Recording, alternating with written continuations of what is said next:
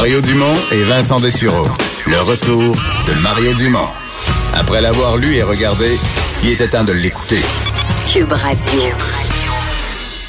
On est de retour euh, ce midi. Euh, la mairesse de Montréal qui a fait un point de presse avec son chef de l'opposition. C'est quand même assez rare, point de presse conjoint. Le but étant d'insister sur la position commune de Montréal, la force de la position commune de Montréal contre le projet de loi 21. On en parle tout de suite avec Emmanuel Latraverse. Bonjour Emmanuel.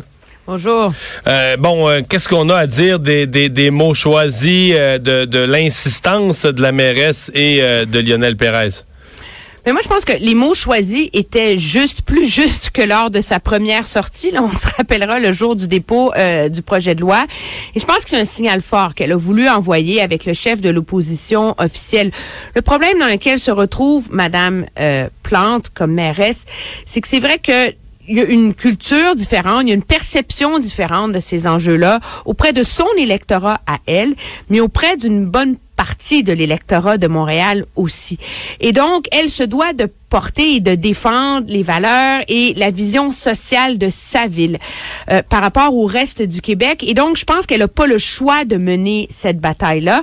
On se rappellera que M. Coder aussi l'avait fait, hein, alors qu'il y avait eu le débat sur la charte des valeurs du Parti québécois, etc.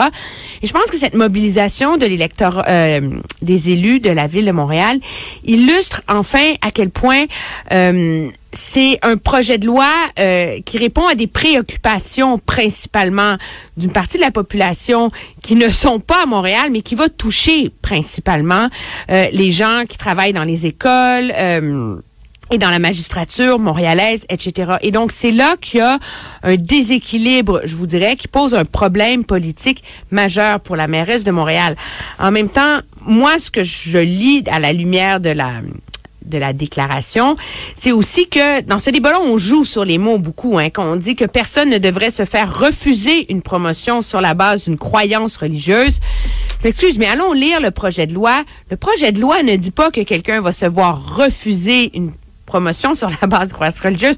On demande que les gens retirent leur signe religieux euh, pour euh, pour avoir accès à certains emplois. Et dans le cas de la clause grand-père, que la clause grand-père ne s'applique que dans un emploi actuel. Donc, en effet, que quelqu'un qui change d'emploi au sein d'une d'une école, par exemple, euh, se voit euh, doivent changer son signe religieux. Je pense que le, Mhm. on, on est encore dans, dans les principes. Moi, c'est là que je reste un peu sur ma fin. C'est que tant qu'elle a mené cette bataille-là, pourquoi pas la mener sur les vrais problèmes et les vrais enjeux qui sont soulevés, plutôt que d'encore se battre et se draper dans les valeurs et les généralités, parce qu'on n'en est pas encore sorti là?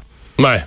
Euh, là, euh, ça amène le gouvernement de M. Legault où? Parce que, bon, jusqu'à un certain point, là, euh, si à Montréal, on rêve d'une clause d'exception pour Montréal, ou c'est comme si, bon, François Legault euh, a été élu surtout par les régions. Il remarque qu'il a gagné deux sièges dans l'Est de Montréal, mais a été élu surtout par les banlieues et les régions. Euh, Est-ce qu'il se retrouve, tu s'il dit non à toutes ces demandes-là, puis qu'il envoie promener tout, tout l'hôtel de ville de Montréal, est-ce qu'il se coupe de Montréal? Parce que ce couple de Montréal, il est déjà Ou coupé de Montréal. Je veux dire, C'est ça que j'allais dire. Est-ce qu'il est déjà coupé de Montréal?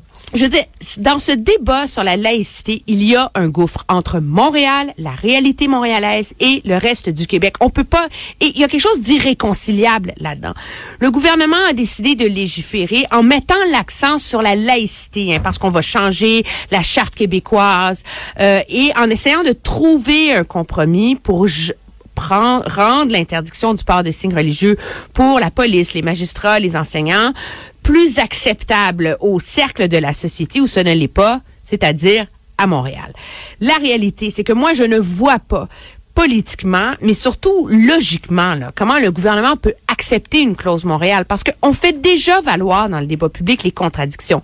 Le fait qu'un Sikh peut porter son turban dans la GRC, son collègue qui fait une enquête avec lui sur un même truc, euh, qui est à la SQ, pourra pas le faire. Alors déjà, alors là, on va quoi? On va ajouter que les policiers de Montréal vont pouvoir porter leurs signes religieux, mais pas ceux de l'autre côté du fleuve à Longueuil, et pas ceux de la banlieue d'à côté, et telle école. Je veux dire, ça, c'est, c'est, c'est con, et c'est non fonctionnel, mais surtout c'est incohérent. Si la laïcité est un principe important, c'est un principe important pour l'ensemble de la population.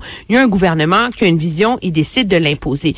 Moi, euh, donc, je pense que c'est une bataille perdue d'avance. Je ne vois pas comment le gouvernement Legault accepterait ça.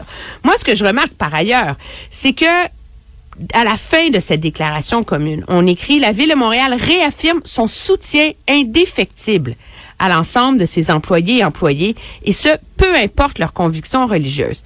OK? Ça veut dire quoi ce soutien-là? Je pense que la question va se poser très rapidement auprès des élus de Montréal et de la mairesse en particulier, c'est est-ce que la ville de Montréal va participer à des recours contre ce projet de loi-là?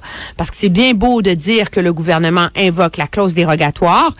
La réalité, c'est qu'il y a des spécialistes de, de ce genre de contestation autour des droits fondamentaux qui sont en train de ah trouver une façon euh, de mener ces recours-là en contournant les applications euh, de la clause dérogatoire. La clause mais la dérogatoire protège le projet de loi des chartes.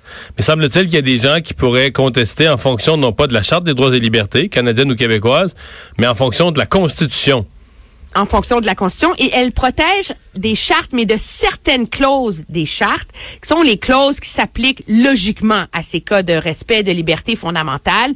Mais il y a aussi des juristes qui se penchent à savoir s'il n'y a pas des portions des chartes canadiennes et québécoises euh, qui permettraient, qui sont pas soumises aux clauses dérogatoires et qui permettraient de faire des recours. Tout ça pour dire que je suis pas juriste, mais il y a des gens qui se posent sur cette question-là. Et quand la Ville de Montréal dit qu'elle apporte un soutien indéfectible, si la Ville de Montréal est à ce point opposée à ce projet de loi-là, la question va se poser très rapidement, à savoir si oui ou non euh, elle euh, elle va participer à des recours. Et moi, je sens que avec l'élection du gouvernement Legault, il y a eu un changement de rapport de pouvoir qui est très important au Québec. C'est un gouvernement des régions, là. il faut le dire. Là.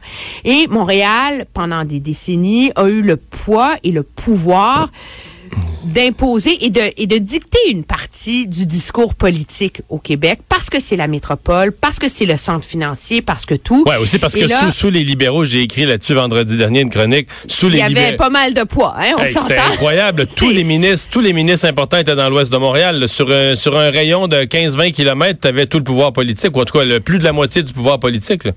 Et donc, finalement, le fait qu'on voit aussi un peu la mairesse de Montréal un peu démunie à savoir comment mener cette bataille-là. Moi, c'est ce que je retiens de ça.